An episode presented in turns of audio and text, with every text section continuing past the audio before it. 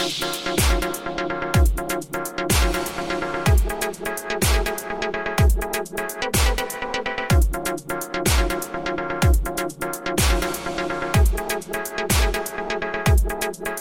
привет, с вами подкаст Optimax Prime, и сегодня для вас его ведут Михаил Николаевский, Александр Шулаев и Галина Игнатьева. Сегодня поговорим про обучение, и в этот раз э, разберем обучение внутри компании, рассмотрим, какие могут быть варианты, кто с какими сталкивался, может быть, опыт обсудим. А, и напомню, у нас уже был связанный с этим подкаст, по-моему. Угу. Саш, напомни, как он называется. Как называется, не помню, но мы там больше м, обсуждали, как учиться самому, у кого какие способы были без привязки к компании. А тут, наверное, мы все-таки обсудим, как компания может помочь в обучении и, и должна ли она помогать. Или, возможно, как вы можете помочь компании с, с, да. с обучением, когда обучились сами. Ну да. Давай, тогда с тебя начнем с э, твоих вопросов, которые ты хотел обсудить. Да, хотел обсудить, какие форматы обучения вы знаете и, может быть, есть какие-то мысли, с чего компания может начать, если она хочет э, привести новых людей в компанию, но минуя прямой найм с кандидатов с рынка. Допустим, ну, первое, разумеется, что мне в голову пришло, это э, какие-то курсы от компаний. И да, я сразу обозначу свою позицию, что я очень негативно отношусь э, к, таким, к такому формату, потому что мне кажется, это максимально не, не рабочий формат. Э, то есть я не верю, что можно собрать, э, допустим, 10 кандидатов и достаточно хорошо их э, обучить за какое-то короткое время, потому что это будут, скорее всего, люди с разным бэкграундом, люди, которые их будут учить, вряд ли будут иметь педагогическое образование, то есть будут уметь, в принципе, доносить информацию. Э, плюс э, кто будет составлять программу этого курса, тоже непонятно, тоже вопрос, насколько она будет качественная. Ну, я бы сказал, что сейчас э, прямо э, ты несколько смешал, но несколько компаний, наверное, бы сделали такое что. вот, перв, первое, что мне приходит в голову, это, конечно же, компания Netcracker а, которая буквально затягивает на курсы студентов еще там курса с третьего. Там, в большинстве крупных городов, я уверен, в, там, где есть офис Нетбрекера, этими объявлениями завешен весь, не знаю, там, деканат э, всех айтишных специальностей. Я лично знаю многих людей, которые попали э, в IT ровно вот через эти курсы. Чаще всего это, конечно, QA, вот, но, кстати, некоторые люди э, после этого перепрофилировались. То есть они таким образом попали в индустрию и затем уже развивались сами. Вот, но для многих это начало пути. Нет, само собой, да. Я понимаю, что для каких-то компаний это может сработать. И в NetCracker, насколько я знаю, процесс обучения, он очень-очень растянутый, очень-очень долгий. Э, ну и плюс, да, сама схема э, того, что они работают со студентами, очень выгодная, что они, насколько я помню, очень мало платят или вообще не платят студентам на вот время это, этого обучения. Я могу пояснить еще один момент. Я, когда говорил, я разделял этот формат обучения от формата обучения стажировки. Вот в стажировку я верю, то есть я понимаю, что стажеров обучить можно.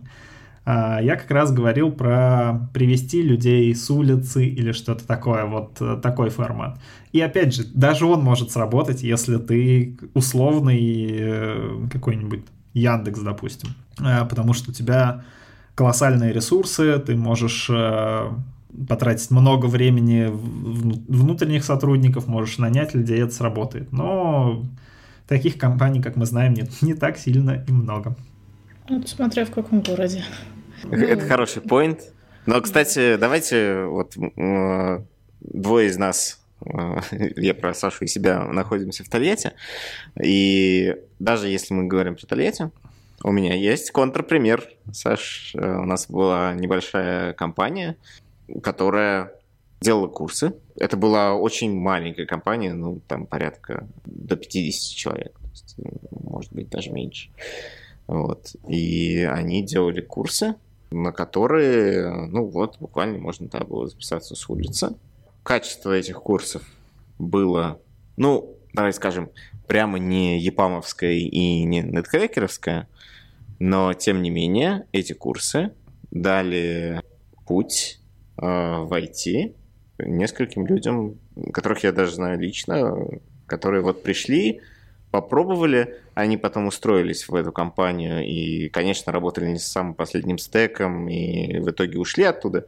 Вот, но как минимум для начала пути это сработало. Исключения есть всегда. Э, тут надо смотреть на людей, которые прошли эти курсы. Может быть, да, этим людям э, ссылки, где лежат пару статей, они зачитают эти статьи, найдут из них э, информацию, как э, куда пойти дальше и так далее, и обучатся вот буквально начиная с, с каких-то парочки статей, э, и им, ну, курсы, не курсы, неважно. То есть, может быть, это просто мотивированные люди. В основном, да, я не могу, конечно, приводить какие-то конкретные примеры людей, у которых не получилось, но мы знаем много сейчас э, компаний, которые 100% времени тратят на курсы. Это ну, рекламы, окей, все, все, все видели этих курсов, даже они не справляются. То есть какой процент людей... Там тоже есть люди, которые потом идут в компании, добиваются каких-то хороших должностей и так далее, и получают хорошие знания, но процент тех, кто не справляется, он гораздо-гораздо выше. И что уж говорить, когда это основной бизнес-компания. Когда мы говорим, что э, компания занимается ну, какой-нибудь там, я не знаю, аутсорс, аутстав э, разработкой и еще запускает проект каких-то курсов внутри себя, ну какого качества будут эти курсы? А что в этом плохого? Да, у большого процента людей, которые попадут на эти курсы, ничего не получится. И, кстати говоря, есть и, и да, не только история успеха. Вот если говорить про ту самую компанию, там на эти же курсы ходили люди, условно говоря. Ну, днем он работает гробовщиком, а вечером... Не гробовщиком, могильщиком, да? Ну, те, кто копают. Вот. А вечером пытается учиться, но у него не получается, он просто там засыпает на где-то на, на Третьем предложении курсов, да. Да. Вот. Ну да, у него не получилось, он перестал ходить. Как бы. Но у некоторых людей получилось, и что плохого-то? Да ничего плохого, просто вопрос в процентаже как бы истории успеха против истории наверное, как раз-таки провала, потому что, ну, да, как бы там 10% людей по-любому, скорее всего, чего-то добьются. пойдут они на курсы или не пойдут они на курсы. А вот что делать с остальными 90, вот, вот, вот это другой вопрос уже. Я... На улицу. Жестоко. Проблема, э, проблема в чем? В том, что компании делают бесполезную работу. Хотя могли бы, если уж э, мы говорим про какую-то э, ну, так скажем, заботу о людях, которые хотят войти в IT, ну окей, запустите стажировку. Платите этим людям, то есть приводите этих людей к себе в компанию, платите им какой-то, ну опять же, вот как NetCracker, пусть это будет даже минимальные какие-то деньги, но обучайте их на конкретных проектах. Не пытайтесь сказать, что мы вас обучим и э, учите по каким-то там надуманным задачам и тому подобное. Это раз. Э, есть варианты, опять же, с обучением. То есть, вот, если компания делает курсы на постоянной основе, доверие к ним больше окей, компания, идите к людям, которые делают эти курсы и скажите, отдайте мне э, ваших студентов, когда они выпустятся, мы им устроим, опять же, либо стажировку, либо на, э, наймем как джуниор разработчиков и так далее. В чем проблема? Зачем, зачем компаниям заниматься тем, что придумывать э, и запускать какие-то курсы от э, себя? Во-первых, ремарочка, давай мы все взрослые люди понимаем, что никакая компания не, не делает это ради того, чтобы помочь людям войти в IT. Они закрывают э, собственные потребности. Все делают для того, чтобы набрать кадры. Да. В условиях дефицита кадров, собственно, обеспечить себя персоналом. Это же вопрос чисто про эффективность. Это э, чисто про эффективность И, наверное, да, с точки зрения партнериться с курсами, если у вас некому, если вы не готовы, не знаю, там, нанимать э, людей, платить людям за то, что они вместо вместо того, чтобы будут писать код, будут разрабатывать курсы, э, ну, то есть профессиональных менторов, профессиональных преподавателей, э, если вы не готовы тратиться на это, ну, наверное, да, можно запартнериться какой-то компанией с какими-то курсами, и получать кандидатов оттуда, но параноик во мне бы не позволил. А, в одном случае я делаю, может быть, и плохо, но я точно знаю, что, что я делаю. Вот, а в другом случае мне дают э, какие-то кадры. Ну, в общем, тут э, сильно зависит, наверное, от репутации. От репутации курсов, потому что вот из последних подкастов Э, встречаются случаи, где на курсах не программировать учат, а собеседование проходить. Э, ну да, да. Э, само собой, да, нужно понимать, что ты не можешь ко всем идти, к первым попавшимся, кто делает курсы, и тебе дадут людей. Это да, это я согласен через ту же стажировку, если ты пропустишь людей, которые пришли с одной компании, с другой компанией, имею в виду, которые делают курсы, наверное, ты точно так же себе найдешь э, людей в штат, мне так кажется. Вот, а по поводу того, что компании запускают такие вещи, э, чтобы закрыть собственные потребности, тут есть один нюанс, у меня нет уверенности, что все компании считают э, экономические, ну, в общем, экономическое обоснование какое-то приводят, насколько это действительно сработает, что рассматриваются какие-то альтернативы или что-то такое. Мне кажется, это просто самый очевидный подход. Человек, который какое-то время ну, прокрутился в какой-то сфере, он начинает думать, что Э, я ж тут все знаю. Я сейчас своими знаниями как поделюсь, и, и все. Мои знания единственные, бесценные, неповторимые и так далее. Но, как правило, это не так. То есть мне сложно представить, что на каких-то курсах, опять же, от компании, особенно если они ограничены сильно по времени, э, обучение пройдет прям по какому-то хорошо спланированному сценарию ну, в общем, да, что есть какой-то план, что вот мы изучаем какое-то время базу, еще что-то. Скорее всего, людей просто научат делать задачи, э, которые нужны в компании. То есть, условно говоря, крутить гайку. И все, вот они пришли крутить гайку после этих курсов. Э, кому от этого хорошо? Ну, не знаю, не знаю. Ну, у меня опыт э, больше со студенчества остался, и он как раз-таки, ну, в Екатеринбурге я училась на матмехе, то есть техническая специальность, и у нас там три компании боролись, боролись за студентов. Вот, и каждая из них, э, как бы, либо преподаватели были из этой компании, и они уже присматривались к студентам, а потом давали рекомендации на стажировки. Либо это такой же какой-нибудь Яндекс, но Яндекс, насколько я помню, прям для всех курсы делает редко. Он делает именно такие курсы типа школ, типа ШАТ, типа ШРИ. У mm-hmm. них есть. И вот там, да, но там такая база, что ты помрешь ее учить, честно. Ну, не то чтобы прям совсем невыносимо, но это довольно сложные курсы. Я бы сказала, там э, те, кто недостаточно хотят, они сами отвалятся, нежели вот дойдут до конца. Там, в принципе, процентаж небольшой. Но там все рассчитано больше на студентов. Что я там проходила как не студент, но, скажем так, э, мне там пришлось немножко подсуетиться, чтобы попасть на такие курсы. Вот. Ну, тут нужно еще э, добавить, наверное, что курсы это не всегда, не всегда и не только поиск э, новых кадров и подготовка новых кадров. В том числе курсы еще и имиджевая история для многих компаний. То есть это да. один из способов, в принципе, засветиться на, э, на рынке, в принципе, э, попасть э, в область видимости для будущих кадров. Ну, то есть вот для тех же студентов, да, даже если ты не идешь на курсы, потому что, ну, сорян, студенчество, молодость, мне как-то сейчас больше интересно там, не знаю, а, погулять, и а, я не готов там время тратить на какое-то дополнительное обучение, потому что считаю, что в университете мне достаточно дают. И вот даже если я такой, я когда закончу, а, я уже буду знать, что существует, как минимум, существует такая компания, вот, и что, в принципе, можно попробовать туда.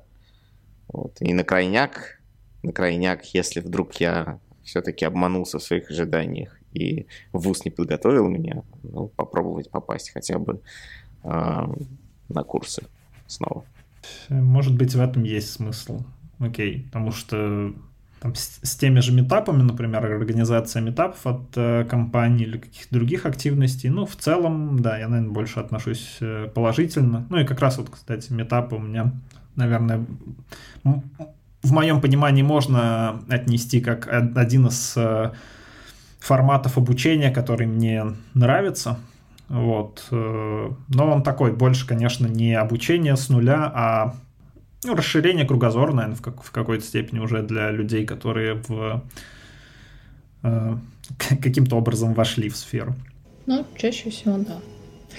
Ну, по крайней мере, у меня это воспринимается именно как расширить кругозор, нежели там что-то прям совсем-совсем с нуля. Ну, потому что я приходила как абсолютно, так скажем, разработчик не из той сферы, и ты на этих метапах скорее сидишь и ну, по крайней мере, я сидела и практически не очень-то что-то понимала, потому что более углубленные штуки рассказываются, ну, как более какие-то детальные уже штуки, а ты как бы еще и, и не дорос до них, поэтому ты так сидишь и хлопаешь глазками, не понимаешь, что происходит иногда.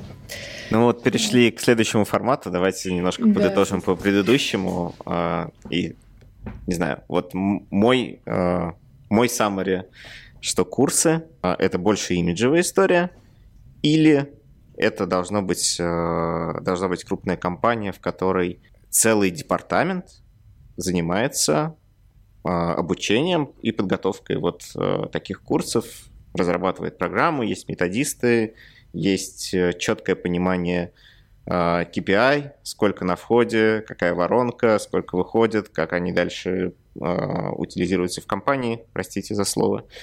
Вот, э, то есть э, в какую команду, то есть какая-то стажировка, какие клетки, как они э, в дальнейшем растут и так далее. То есть это, это целый большой департамент. Ну, либо да, либо мы просто говорим, что да, дадим шанс тем, кто получится, получится. Вот. Остальные простите. Если хотите добавить, давайте добавим. Мы перейдем вот к следующему формату, потому что метапы тоже очень интересны. Да нет, мне добавить к обучениям от компании нечего. В целом, я думаю, хорошо разобрали этот формат.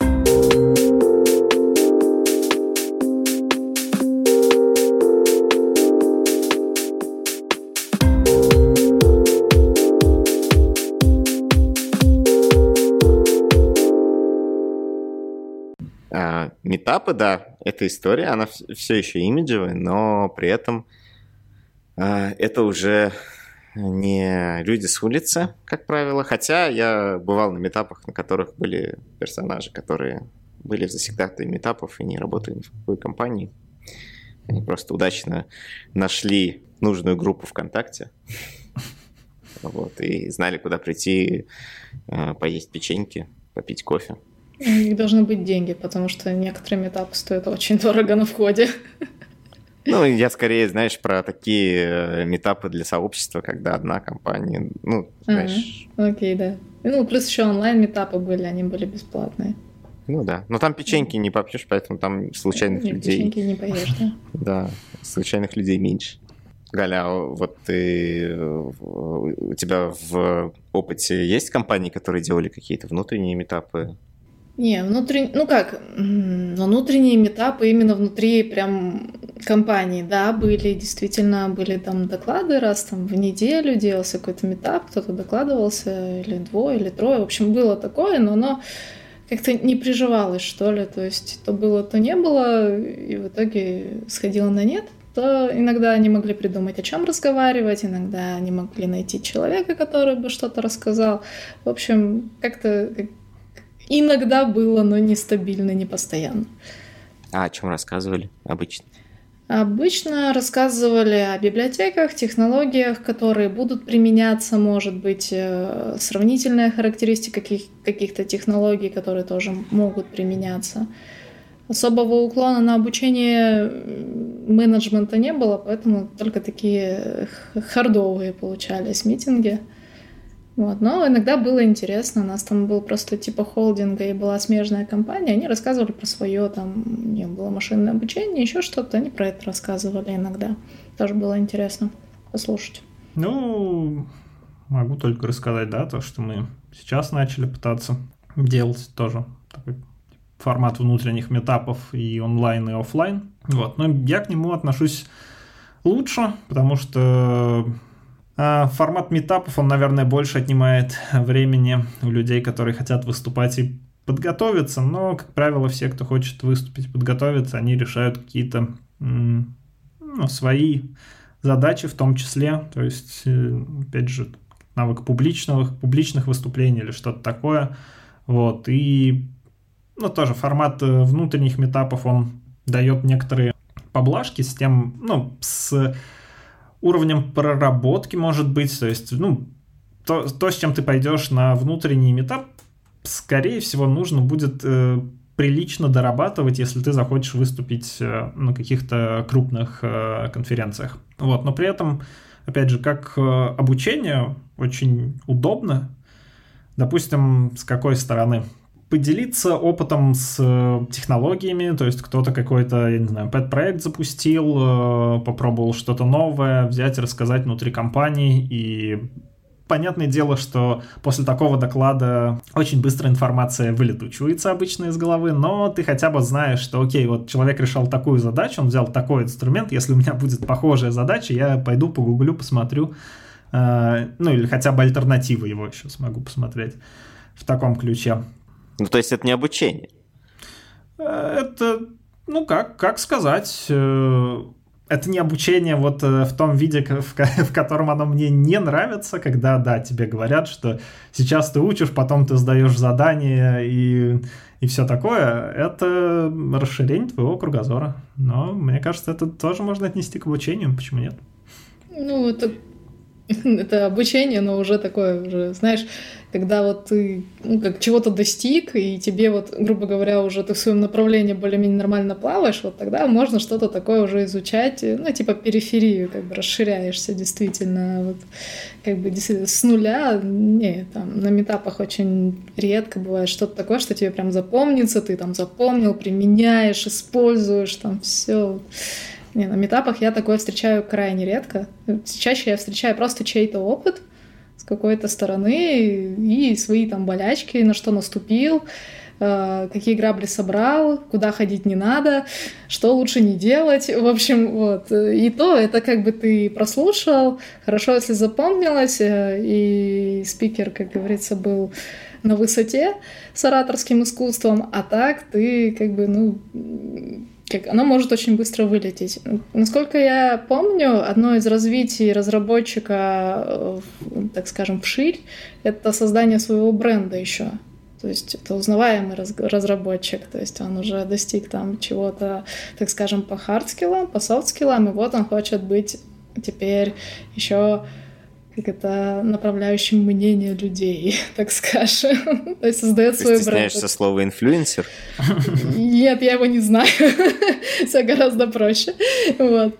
И вот он как бы он создает еще свой бренд. Вот, вот я знаю, что для этого метапа очень часто используют. То есть, как бы... Ну, я согласен, но... Но это не внутренние, а уже внешние метапы, конечно. Но я бы сказал, что эффективность э, э, метапа как э, инструмента обучения, но она не сильно далеко от, э, уходит от вот тех курсов, про которые мы говорили э, в первой части.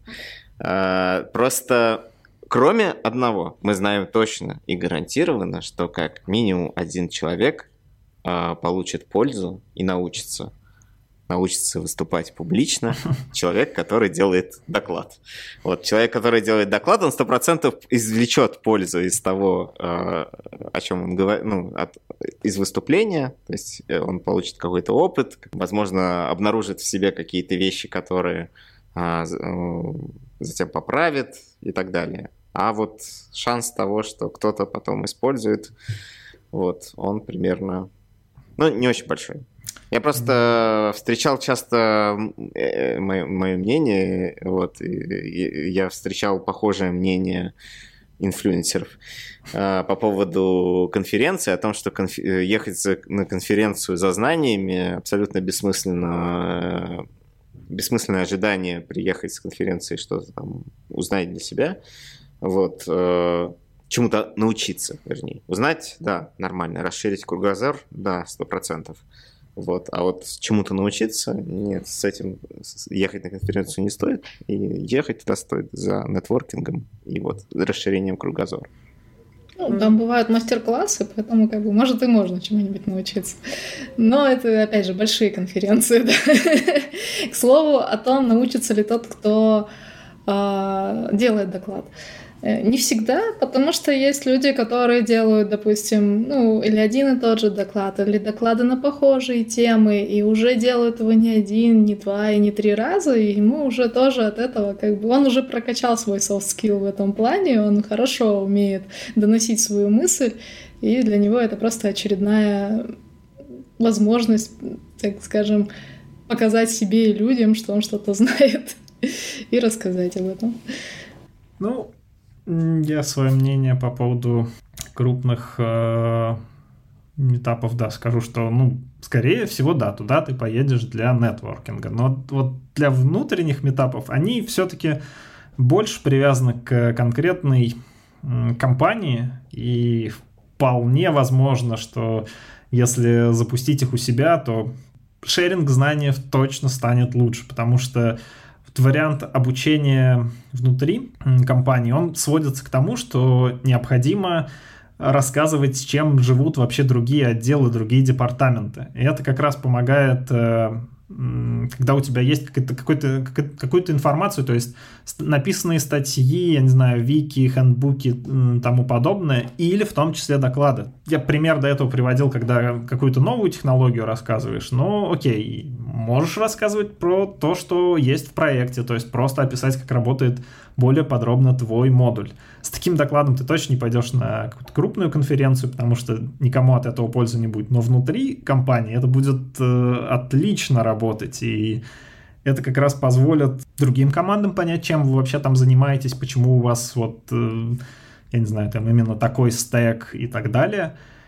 И при этом не будет э, булшита, как на вот этом обучении, когда пытаются людей извне обучить, потому что, как правило, там обучают на абсолютно оторванных от жизни примеров. А тут ты ну, возьми и расскажи про то, что ты делаешь э, за дня в день последний месяц.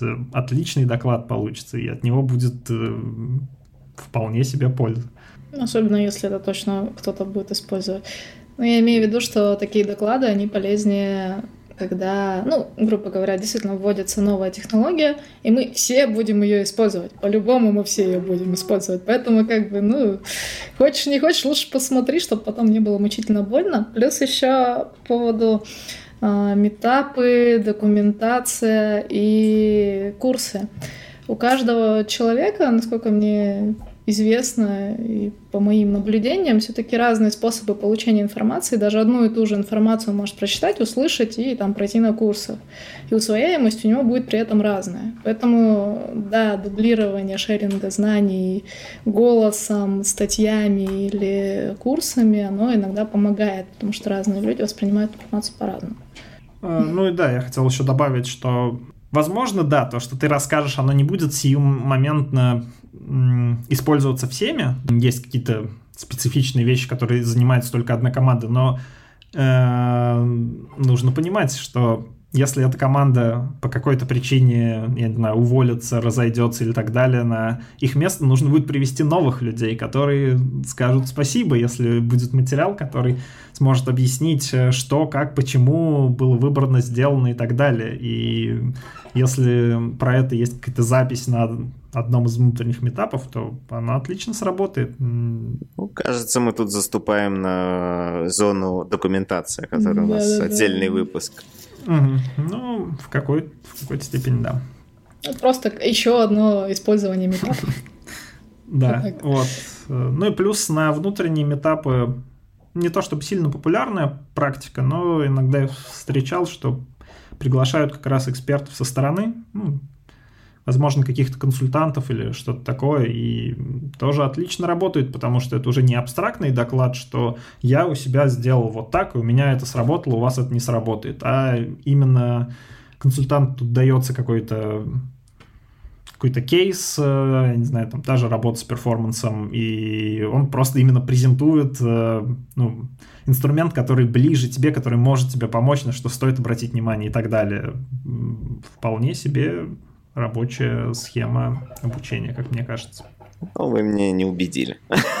я, бы, я бы сказал, что э, внутренний метап э, по факту э, может, ну, как бы преследует две цели. То есть доклад на внутреннем этапе может преследовать две возможные цели. Первое – это презентация проделанной работы. Чем интереснее задача, тем лучше выйдет доклад. Вот. Ну, тем больше слушателей будут не зевать, а действительно слушать и, и извлекут какую-то пользу. А второе, и вот это я чаще всего встречал э, в компаниях, это точка продажи.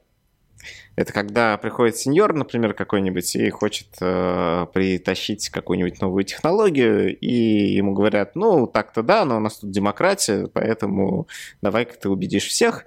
Вот. И чаще всего это вот такая типа точка продажи, это доклад, на котором продают тебе новый, новый пакет. И все равно не вижу в этом проблемы. Если это был Нет, никакой проблемы. Негативный никакой... кейс, то он сработал наоборот. Ну, окей, да. Теперь Э, зная, что какую-то технологию тебе продают, ты начинаешь хотя бы не с нулевой точки, так скажем. То есть у тебя есть презентация этого сеньорного чувака, с которой ты можешь ознакомиться и получить, опять же, какие-то знания. Применить, не применить технологию уже другой вопрос, но э, да, это, это, это именно то, что мне нужно от внутренних... Э, да, но это не обучение, это как... Э, вот я по долгу службы часто участвую в, э, в презентациях новых продуктов там от third parties какими, каких-то. Соответственно, приходит вот какая-то компания и какое-нибудь обучение устраивает. Но я точно понимаю, разделяю этот момент, что сейчас мне будут впаривать, а не обучать. То есть я иду туда не с точки зрения узнать, как же восхитительно работает этот продукт, а с точки зрения так, и за что вы хотите, чтобы я вам заплатил, вот, э, и готов ли я буду... Ну, то есть это немножко другие ожидания. Давайте скажем, я отвечаю за команду в компании, которая занимается заказной разработкой, и мне нужно подготовить э, своих людей к тому, чтобы они там, не знаю, проходили собеседование, в целом поднять уровень. То есть у меня там джуны, переходящие в медлов, и мне нужно их дотянуть до медлов. Э, вряд ли я буду использовать для этого именно внутренние метапы. Скорее, ну да, для, для культуры, для развития культуры компании, там вот для тех вещей, про которые мы говорили, на которых это работает, обмен опытом, да, но вот так, чтобы дотянуть 10 человек до э, уровня какого-то, наверное, все-таки э, есть другой какой-нибудь способ. Вот если так вопрос ставить, то я бы сказал, что его нету. Ну, потому что вот этот уровень условный, он будет набиваться э, опытом, то есть тебе нужно просто больше опыта. Людям нужно просто больше решать задачи, разных задач. Э, я не верю, что можно что- что-то сделать, что вот ты возьмешь и всех единовременно подтянешь, так скажем. Ну что опять? Опять мы в какие-то курсы упремся, и что они дадут? Нет, там была подсказочка, э, Галя немножко спойлернула, следующий формат. На самом деле есть э, нечто между курсами и метапом. Это называется воркшоп.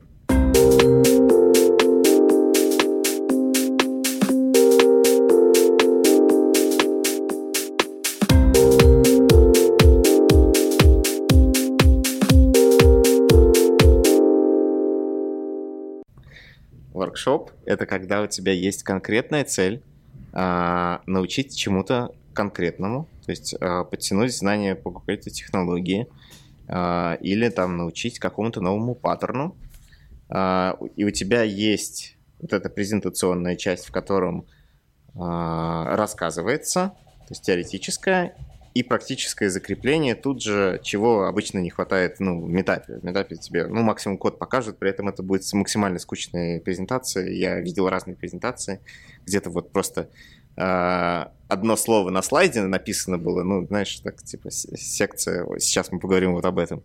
А, а в другом было максимально много кода, максимально... Угадайте, какая презентация потом в голосовании выигрывает. Вот. Понятно, Давайте да. про воркшопы поговорим. Кто-нибудь участвовал когда-нибудь в воркшопе? Нет, скорее нет. Саша, Сложно ты? вспомнить. Сложно вспомнить. Вроде...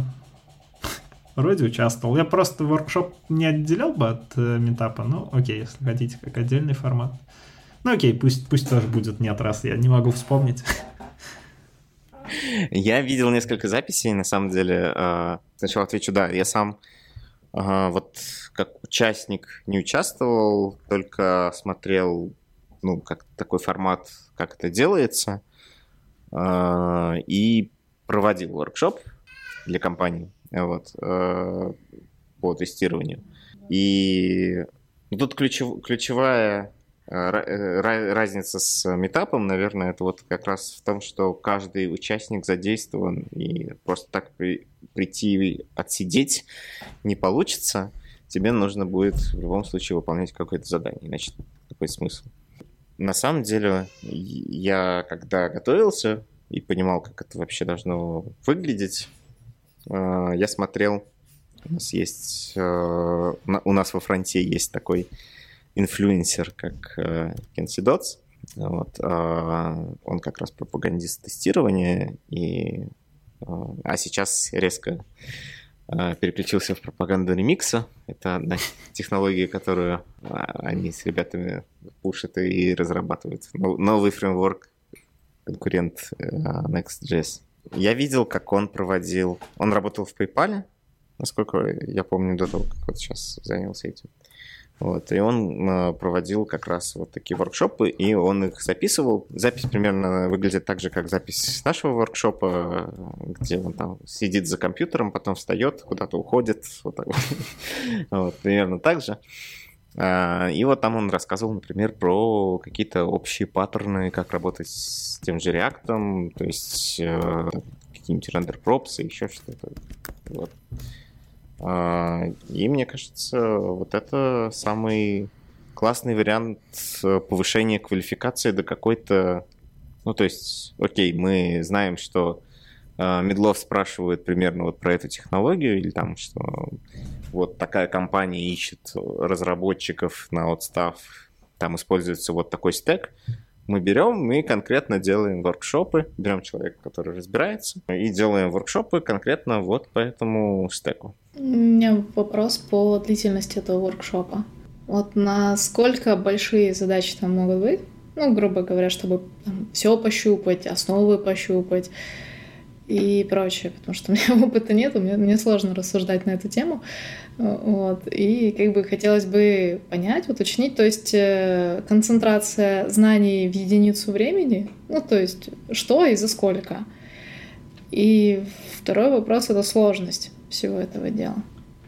Ну, наверное, новому языку, например, точно не стоит учить на воркшопе. Ну, справедливо. Скорее всего, ты заклебешься искать документацию, что как сделать. А, скорее, э, какой, какой-то одной парадигме, какому-то одному паттерну, какой-то одной... Библиотеки даже нет. Я бы сказал, что лучше брать реальный какой-то кейс и решать его окей, если мы берем библиотеку, да, мы берем кон- конкретный какой-то кейс, какую-то задачу и вот решаем.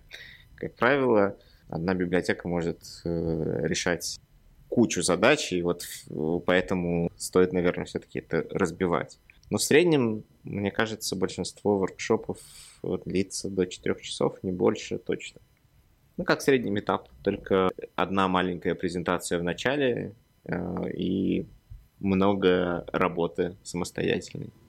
А по итогу ты, получается, должен что-то ведь получить, то есть какой-то результат, то есть ты решаешь какую-то задачу, я так понимаю, за 4 часа, и, и мне интересно еще момент, а как ты понимаешь, что ты ее решил? У тебя, собственно, ведущий воркшопа принимает эту работу и говорит, да, вот, да, ты справился, молодец. А, ну, вот тебе нет. Тучка. Ну, технически это больше похоже на какой-нибудь зачет, если честно, в университете. То есть тебе дается задача, ты за какое-то время решаешь, тебя принимает, не принимает, ты идешь домой. Ну, в принципе, как э, метод обучения, думаю, да, наверное, интересно. Согласен. В принципе, хороший метод. Единственное, опять же, оговорку сделаю, что я не верю, что на воркшопе можно чему-то прям так научить, чтобы грейд повысить или что-то. Но, ну, в общем, таких прям основательных знаний я там не думаю, что можно получить. Опять познакомиться с технологией, я не знаю, с паттерном, с, чем, с чем-то таким конкретным. Да, окей, можно. Это имеет смысл, но не что-то глобальное, не что-то большое, потому что, опять, если мы говорим, что это что масштабное, то это плавно перетекает из воркшопа в курс, маркетинг такой.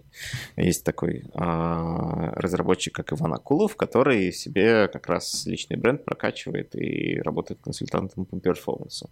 И вот как раз э, он вполне себе делает вот такие воркшопы, то есть это тебе не курс какой-нибудь, это просто воркшоп. Он может прийти в любую компанию и сделать воркшоп на ее кодовой базе а, по дебагу перформанса, например. То есть он мало того, что решит какую-то конкретную проблему, он при этом еще покажет, как это использовать. То есть не, не просто покажет, потому что этого достаточно и на конференциях, там как профайлером пользоваться и так далее. Вот. Но он сначала покажет, да, он даст задание и проверит, что да, ты ну. научился ну, пользоваться профайлером. Именно, именно об этом, да, я говорил чуть раньше. Я, правда, это к метапу отнес. Но по, по факту это приглашение консультантов. И да, мне такой вариант мне нравится. Мне кажется, это вполне оправданно, когда компания не пытается, опять же, найти кого-то у нас внутри команды, кто, кто лучше всего разбирается, опять же, на уровне компании и попытаться рассказать что-то, а приглашает людей, которые э, full-time занимаются задачей которая, ну, вот как Акулов, да, с перформансом, то есть как какой-то конкретной узкой задачей, но очень хорошо, глубоко в ней понимает. И да, это, это здорово, мне нравится такой формат. Наверное, у меня только один большой глобальный вопрос. А вот где же брать таких консультантов? Потому что, а, ну вот, например, мне бы хотелось, чтобы был какой-то консультант, который поможет а, бэкэндерам написать что-нибудь на GraphQL. И вот, а куда мне идти? А вот тут, мне кажется, как раз-таки помогают метапы и нетворкинг. То есть э, ты ходишь на всякие метапы, знакомишься с кучей людей и можешь э, законнектиться с кем-то, кто тебе потом, возможно, сделает как раз-таки какую-нибудь такую консультативную штуку. Есть одна маленькая проблемка. А, мне придется ходить на бэкэндные метапы. Ты можешь делегировать. Ты всегда можешь делегировать. Тем более, что тебе нужно еще и понимать, что человек понимает в той теме, которую, про которую он рассказывает. То есть в любом случае придется, скорее всего, делегировать. Да, я э, знаю много людей, которые понимают в своей теме, но они джаваскриптеры. Вот. А вот так, чтобы авторитеты для PHP-шников найти... Ну, я, я уверена, что они есть. Просто метапы нужны соответствующие. Это нам немного пересекается с тем, что я хотел еще обсудить, как отдельный формат. Это менторство. Ну и конкретно есть площадки, которые собирают контакты менторов, где в целом-то можно подобрать себе по каким-то фильтрам, все такое. Да, вопрос останется открытым, как тебе понять, насколько человек компетентен, то есть тебе нужно будет в любом случае ему довериться. А, здесь э, в выигрышной ситуации остаются люди, у которых э, обширная сеть э, контактов, которые могут, ну, опять же, лично у кого-то спросить, знает ли он вот этого конкретного консультанта и так далее. Но в любом случае, если у консультанта есть какие-то доклады на крупных конференциях и все такое, то ну, можно, наверное, попробовать обратиться, посмотреть, э, в каком ключе, насколько убедительно он, опять же, презентует себя, свою тему, все, что он может рассказать тебе, и дальше уже придется довериться. Ну, Возможно, да. он убедительно несет чушь. Ну, как правило, он работает не один и не только на себя. Поэтому там, как это, ну, можно еще несколько сетей, так скажем, проверить и коннектов, что этот человек. Да, обратиться к, не, к нескольким людям или, ну, опять же, вот личный бренд здесь, мне кажется, решает. То есть, ну, понятно, да, если ты обращаешься к человеку, у которого на одной платформе отличные отзывы, но при этом он нигде больше не гуглится, ну, вероятность того, что здесь что-то не так очень высока. Опять же, вернемся к примеру с Акуловым. У него же есть свой блог, э, который вполне ты можешь пролистать, посмотреть, даже если ты не, ну, допустим, не так силен в вебе. Ну, какую-то информацию ты видишь, что на него подписано много людей, и его читают, он что-то постит, на него ссылаются и тому подобное наверное, можно довериться. То есть откровенно прям вредных советов он тебе не даст. Может быть, он не поможет, э, ну там, в твоем проекте, потому что он у тебя какой-то специфичный, ну, либо какая-то либо то, что ну, с той стороны, с которой он может подойти и решить проблему, у тебя уже все решено, хотя ну, сложно мне представить, но допустим. Потому что если бы у тебя эти проблемы уже были решены на уровне того, что дают э, внешние консультанты, скорее всего, у тебя есть в команде люди, у которых, которые достаточно в этом хорошо понимают, и почему тогда не они ищут консультанта, а занимаешься этим ты. Но это опустим. Вот. Ну, в общем, да, для консультантов, кажется, очень важен личный бренд, выступление на конференциях, какой-нибудь YouTube-канал, Telegram-канал, Twitter, все что угодно, где ну, хотя бы базово какие, какую-то информацию по своему профилю они будут э, давать.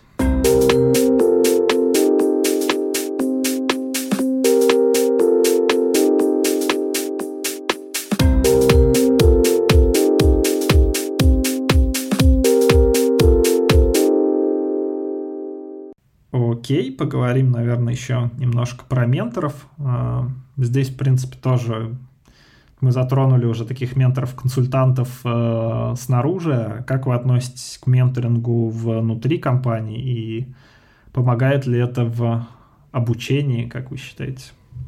Я думаю, да.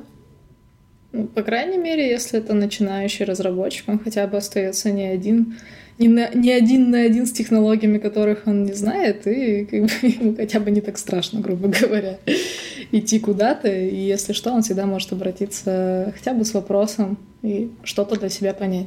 Ну, это что я обычно делаю, как, как ментор, собственно.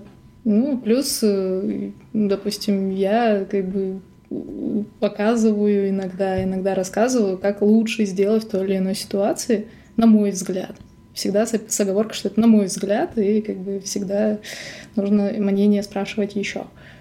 Вот. Плюс можно еще попробовать учить человека поиску информации. Ну, то есть учить его смотреть, куда смотреть, куда не смотреть, что читать, что не читать, как, как правильно это все вытаскивать. Вот. Но это может сделать ментор, по крайней мере. Я считаю, что ментор это лучший способ обучения. Но как лучший способ обучения всегда. И есть одно но, это самый дорогой способ обучения. Да, как пока ментор учит э, себе э, ученика, он занимается своими задачами гораздо меньше, чем, чем до того, как начал менторить. Ну, будем честны, а, наверное, максимальная нагрузка, которая возможна на ментора, ну, по крайней мере, эмпирически, то, что выведено мной эмпирически, это, ну, не больше двух человек. Ну, если два человека, больше двух человек, это уже... Это, это ад уже. Ты просто тупо не успеваешь отвечать на все вопросы. Их слишком много. Но благо первые волны вопросов заканчиваются на самом деле довольно быстро. То есть это базовые вопросы, они кончаются очень быстро и рано. А вот, еще... более глубокие вопросы, они идут дальше, и вот там тяжелее уже. Тут еще от э, разницы в уровне зависит. То есть, ну, да. если мы говорим про э, сеньора и джуна, и сеньора и медла, это несколько разная нагрузка. Ну и у медла вопросы, возможно, будут гораздо интереснее, чем у джуна. Да, это, в принципе, сделает эту связку взаимовыгодной, я бы сказал. Ну, то есть вешать э, Джуна на senior а, наверное, не имеет особого смысла, потому что senior это никак не прокачивает. Э, он эти вопросы, в принципе, ну, ну, с точки зрения hard skill ов, да, но с точки зрения soft skill ов skill ов по-прежнему все остается, потому что он должен объяснить. Причем объяснить человеку, который довольно сильно ниже его уровнем, это такой не самый простой skill. Объяснить простые вещи просто. Ну да, но я скорее про продажу, а, продажу... Пози позиции ментора. То есть, да, понятно, что есть люди, которые заинтересованы в развитии soft skill ов своих и понимают, как они могут их получить из них выгоду, да. да. Вот. А для тех, кто не понимает, да, вот, в принципе, а, можно ставить чуть выше уровень подопечного, и у них будет уже гораздо более интересный и детальный разговор. Ну, и тут еще, мне кажется, играет э, роль то, что э, Джун принимает на веру, как правило, то, что ему говорят. Ну, вот есть более опытный товарищ, и, в принципе, если ты задаешь ему вопрос, то ты скорее склонен, как человек, только начинающий свой путь, сказать, окей, значит, будем делать так. Вот. Э, Ореол учителя, да, есть такая да, штука. Да. Она не у всех, кстати, некоторых людей очень хорошо прокачано критическое мышление, они тебе на слово не доверяют никогда. Как и... правило, у свитчеров еще тоже бывает, потому что человек, например, ну то есть у него уже есть какой-то бэкграунд, а, просто он в другой сфере, например. А, ну да, да, да. да, да, да Чаще я... всего, да. Угу. Он и так знает, как это работает. В теории должно работать, скорее всего, и поэтому, да, у него будет тоже... У студента вряд ли такое будет, потому что он только да, вот ушел, да. выпустился, и его все вот эти пять лет, в принципе, говорили, что вот как э, преподаватель говорит, так ну, есть. да, особенности обучения, да, орел учителя. Такая проблема есть, но, как правило, она очень быстро рушится, э, если способный ученик, так скажем, и он находит в менторе, что ментор знает далеко не все, тогда он понимает, что перед ним человек, а не, сверх, не сверхсущество, и просто, как говорится, идут дальше вместе, учатся вместе. Да, и в этот момент э, ментор, собственно, начинает получать пользу, потому что вещи, которые он, э, ну, возможно, даже не задумываясь, просто из своего... Ну, просто делал, да. Э, он задумывается и начинает копать, и, возможно, найдет для себя тоже что-то взаимовыгодное. Менторинг хорошо, практикуйте менторинг. Да, согласен. Окей, мы поговорили про виды обучения, но так и не рассказали, как же нам повысить грейд-то в итоге. Каким способом подобиться, чтобы грейд-то себе повысить? Самое органичное — это брать задачи сложнее, чем предыдущие. Ну, это в идеальном мире, когда они есть. И когда они подготовлены. Когда их нет, нужно их придумать. Либо найти компанию, в которой есть интересные задачи, подходящие. И это тоже вариант. Э, не знаю, с грейдами у меня тоже такое отношение двоякое, потому что если компания будет э, опять обучать тебя как-то, пытаться натянуть этот грейд, ну, компания, доверять грейду, который ты получил от компании, ну, такое, потому что компания может тебя назвать сеньором просто, если ты будешь сидеть смирно два года и делать задачи, которые тебе дают. И назовут тебя так, лишь бы ты не ушел, потому что у тебя есть теперь вот э, дополнительная лычка, и, может, ты еще посидишь, вот и все. Э, мне кажется, вот э, именно если ты хочешь ну, не грейд повысить, а набраться больше опыта, это больше про самообучение. Ну, про самообучение у меня классическая, классическая схема — это взять вот, для чего могут быть полезны курсы, это сходить на курсы, именно на их страничку, взять э, программу, по которой они учат, и по этой программе просто самому пойти изучать, если она ну, достаточно такая полная, так скажем. Набивать руку на задачах, в идеале, как уже Миша сказал, по подходящих Лучше, тебе по уровню и выше тебя уровнем, так скажем.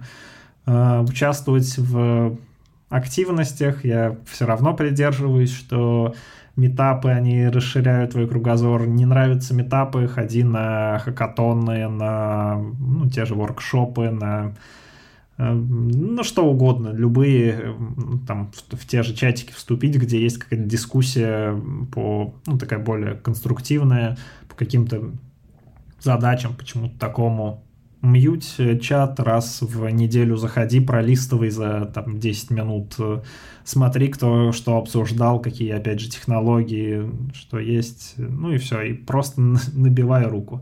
Но, к сожалению, здесь компании, мне кажется, никак тебе в этом не поможет, лучше полагаться на себя.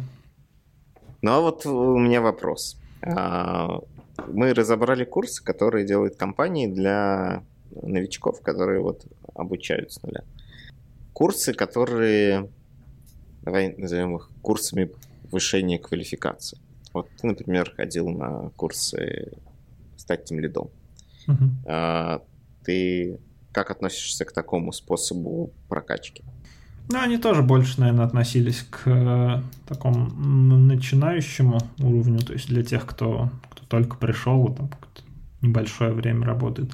Если не в привязке к этим курсам, надо смотреть, надо смотреть, что, что за люди делают, что за компания, что за э, спикеры, потому что вот проблема, допустим, тоже этих компаний, которые делают курсы, ну, такие масштабные, так скажем, курсы, в том, что спикеров и экспертов э, они ищут на том же ха-ха за очень смешные деньги. И ну, ты понимаешь, что если ты, ты бы пошел на эти курсы, то тебя бы учили, ну, не всегда прям супер профессионал. Там есть тоже люди, которые ну, больше за идею, чем за деньги, но далеко не всегда.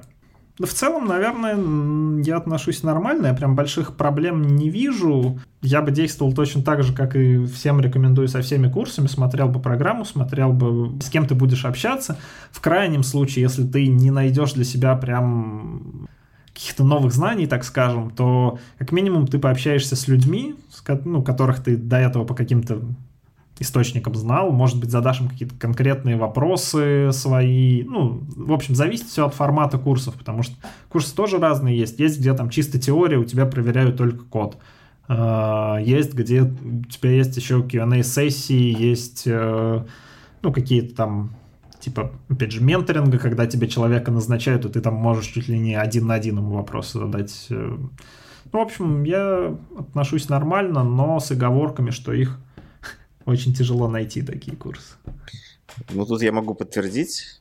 А, у нас вот в компании практикуется, у нас есть да, бюджет э, на обучение, и по факту э, каждый разработчик может пойти и найти какие-то курсы, принести, сказать, окей, я вот хочу обучиться. Очень персонализированная система обучения. Да, с одной стороны, она несколько перекладывает а, с компании на разработчика определение, что ему нужно там подтянуть и так далее. А, но с другой стороны, да, тут я участвую немножко как связующее звено а, с тем, чтобы это было не что-то совсем, совсем в сторону. Очень редко, ну то есть есть ограниченный список того, неограниченный, а очень короткий список курсов, на которые люди идут и записываются. То есть это Хекслет условный, то есть проплатить Хекслет, потому что там есть вот э, какие-то курсы.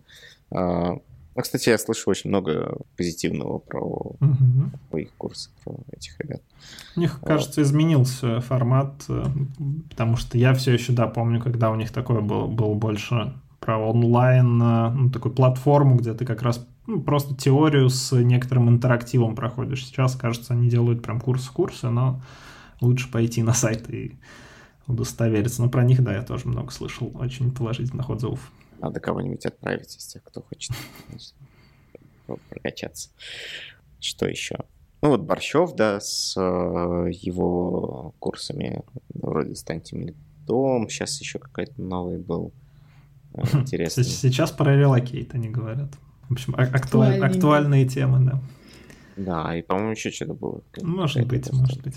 А, ну и вот э, уже упомянутый Kensidot с его Epic React, где, э, который я, в принципе, советовал ребятам, которые знают JavaScript, но э, хотят научиться React. Вот там очень подробненько, включая э, тестирование. В общем, под наш стек идеально подходит. Плюс скидка для, для России. Ну, была, по крайней мере, кстати, я не знаю сейчас. Mm-hmm. По-моему, забанен. Окей, okay, кажется, мы обсудили все форматы, которые, по крайней мере, приходят сразу в голову. Может быть, будет что-то еще хитрое. И... Есть один, да. Mm-hmm. Есть один, который мы не обсудили. А, статьи. Как вы думаете, можно ли а, обучаться по статьям и можно ли делать обучение в компании по статьям? Вот кто-нибудь изучал какую-нибудь технологию по статье? Ну, это та, у меня будет ответ очень схож с метапом. Ну, то есть ты статьи читаешь для расширения кругозора, чтобы посмотреть, а что еще, в каком случае тебе теоретически может пригодиться. Обучение по статьям нет, потому что у этого нету структуры, у этого нету плана. То есть, ну, бывают какие-то там совсем э, заинтересованные люди, которые пишут огромные лонгриды, которые чуть ли можно потом не распечатать и сделать книгу. Но это редкость.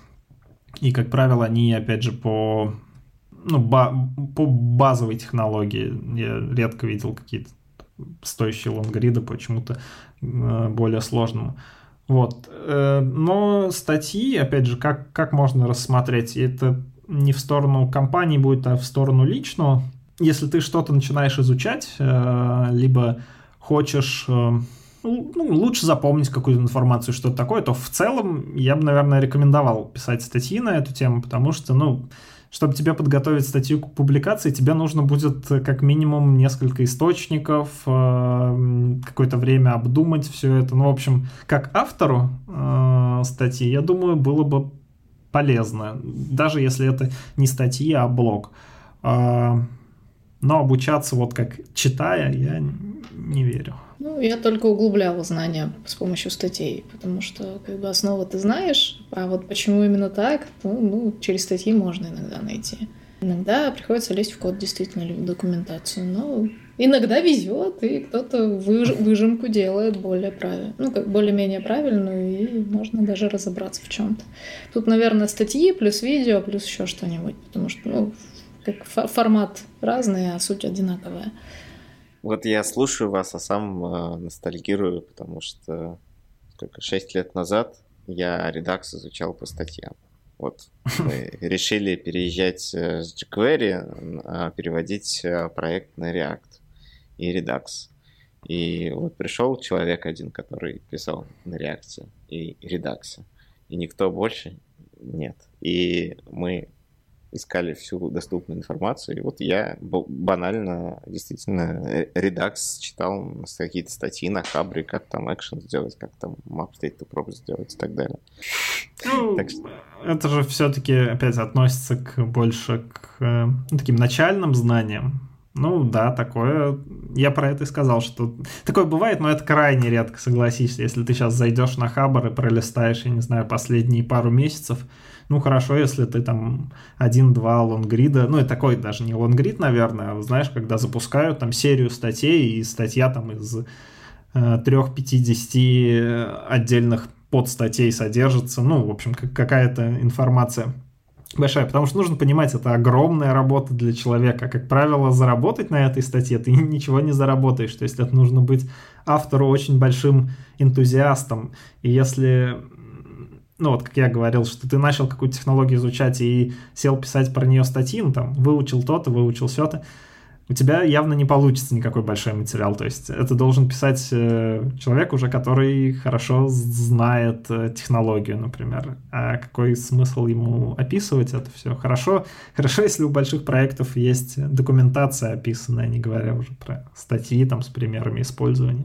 У меня есть пример. Вот э, буквально неделю назад или около того я скидывал а, цикл статей, которые как раз очень углублен, углубляют знания по поводу того, как работать, правильно работать с э, React Query. А, и Ну, этот цикл написан, да, лицом явно в этом заинтересован, одним из контрибьюторов, а, который, собственно, да, разжевал. И вот с точки зрения как раз повышения квалификации, с точки зрения повышения навыков работы с конкретной библиотекой, а, вполне себе статья годится, и я считаю, что, ну, да, я поэтому и добавил наш хендбук. Ну, единственная вещь, она никак не связана с компанией. То есть это просто обучение как бы такое. Если ты, ты увлечен чем, ты чем ты интересуешься, гуглишь, находишь статью, шаришь ее, ну да, это удобно. Ну, в общем, да, если приводить какой-то, как это сказать, совет компаниям, может быть, компании нужно иметь, э, ну, какой-то там внутр... организованный внутренний чатик, что-то такое, чтобы такой информации люди э, с удовольствием, ну, в общем, шерили ее и описывали в двух словах, типа, ценность статьи, чего, ну, там, чего-либо. Вот если в таком ключе подходить, но, да, можно сказать, что это как отдельная опция, как компания может помочь в обучении людей внутри. Ну, тут есть еще же и факт в том, что если какая-то компания использует э, какие-то технологии или, например, пилит свои, ну, не знаю, там, внутренний фреймворк, например, то, ну, очевидно, должен быть курс по этому фреймворку. То есть то, э, это должно быть заложено в, ну, в самом начале. Я просто знаю, что есть некоторые компании, которые э, делят разработчиков, ну, типа по сортам, да.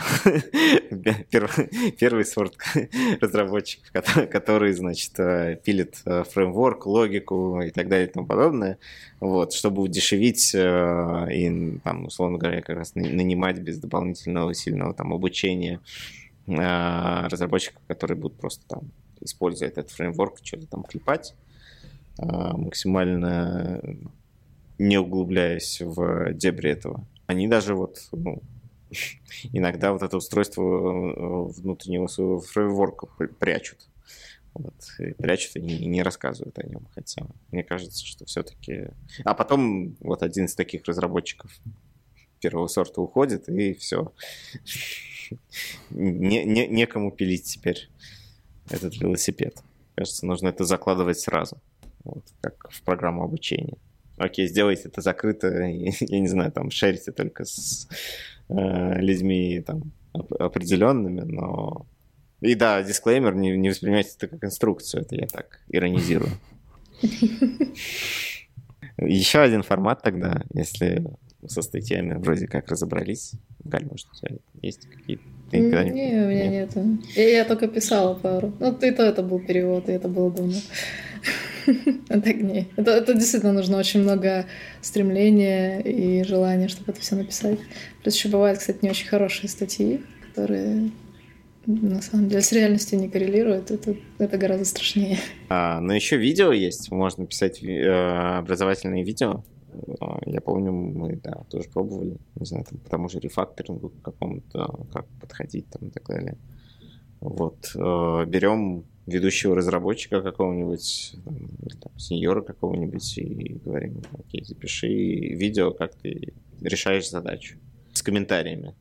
Таким образом записать. Что скажешь, Саша? Ты поставил на это?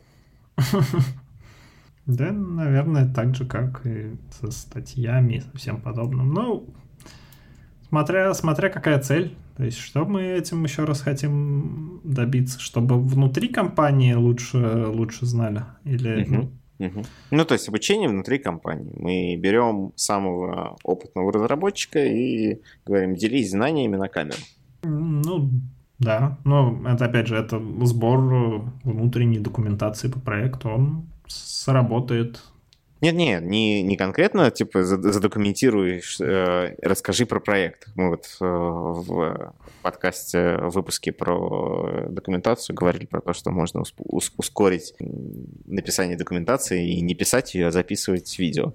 Mm-hmm. Вот. А тут скорее именно ну, напиши правильно тест, например, с объяснением, да. Вот э, человек приходит э, с улицы, и, скорее всего, он тесты не писал.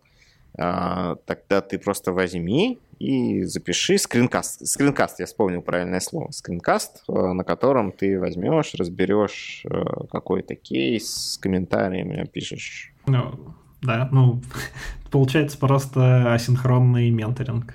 То есть в любом, ну, если, опять же, смотря как, ну, не, мож, не можем же мы просто сказать человеку, ну, теперь ты записываешь какой-то материал, и он будет сидеть и думать, что мне записать. Скорее всего, мы просто возьмем кейс, к которому приходят в основном люди, которые попали только в проект и, ну, допустим, задают один и тот же вопрос. Чтобы каждому не отвечать заново, не искать какой-то там э, пример, типа, идеальный, на который нужно равняться, мы можем просто записать в любом виде, в виде статьи, видео, неважно, материал, который можно будет э, переиспользовать, ну, то есть линковку сделать какую-то, сказать, что вот тем, кто, опять же, хочет лучше узнать про тесты, переходите сюда, вот здесь пример написания, там, всякое такое.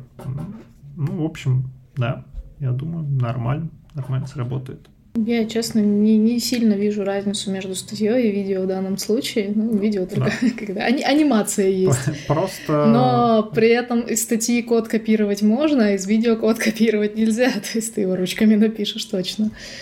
Вот. И плюс люди по-разному воспринимают информацию. Кому-то проще читать, кому-то проще слушать. Ну вот именно, ну, именно смотреть. поэтому, да. да. Из-за раз, разного восприятия. А копировать код, ну, вряд ли там будет прям такое видео, где нужно будет копировать код. Скорее, я, по крайней мере, себе это вижу, что там будут больше объяснений каких-то подходов. Э, ну, в общем, да. Разбор каких-то вещей, да. Да, да. Бывает. Того с копированием кода мне напомнило, что в последнее время стало модным, не знаю, раньше просто возможности такой не было или просто народ не задумывался. Но так как я часто какие-то вещи приношу из Твиттера, потому что ну, я использую для расширения кругозора, на много зарубежных э, разработчиков. Вот, и там стало сейчас модно, что ты, если ты прикрепляешь какой-то скриншот, чтобы показать код, то теперь этот код нужно еще в Alt поместить. То есть у изображения есть Alt, и ты туда можешь поместить код, чтобы можно было скопировать. Mm. Интересно, в Твиттере есть ограничения на имя Альта? Ну, а, ну судя по, там, по тем кускам кода, что я видел, нет. Там как, он в одну строку или с нормальным форматированием? Ну, у меня получилось, когда тыкал, я, по крайней мере, с мобильного устройства делал, и он разворачивал это ну, нормально с форматированием. Не в одну строку, да? Не в одну строку. А, да, мне кажется, проскакали по всем вариантам статьи, видео, а, курсы внутренние, курсы внешние, метапы, воркшопы. А, и менторинг, да, самый дорогой, самый классный. Да, наверное, обсудили все. Давайте на этом закруглимся. Вот. И встретимся в каком-нибудь следующем выпуске. Спасибо, что были с нами, слушали Optimax Prime. С вами были Михаил Николаевский. Александр Шулаев. И Галина Игнатьева. Пока. Всем пока. Пока-пока.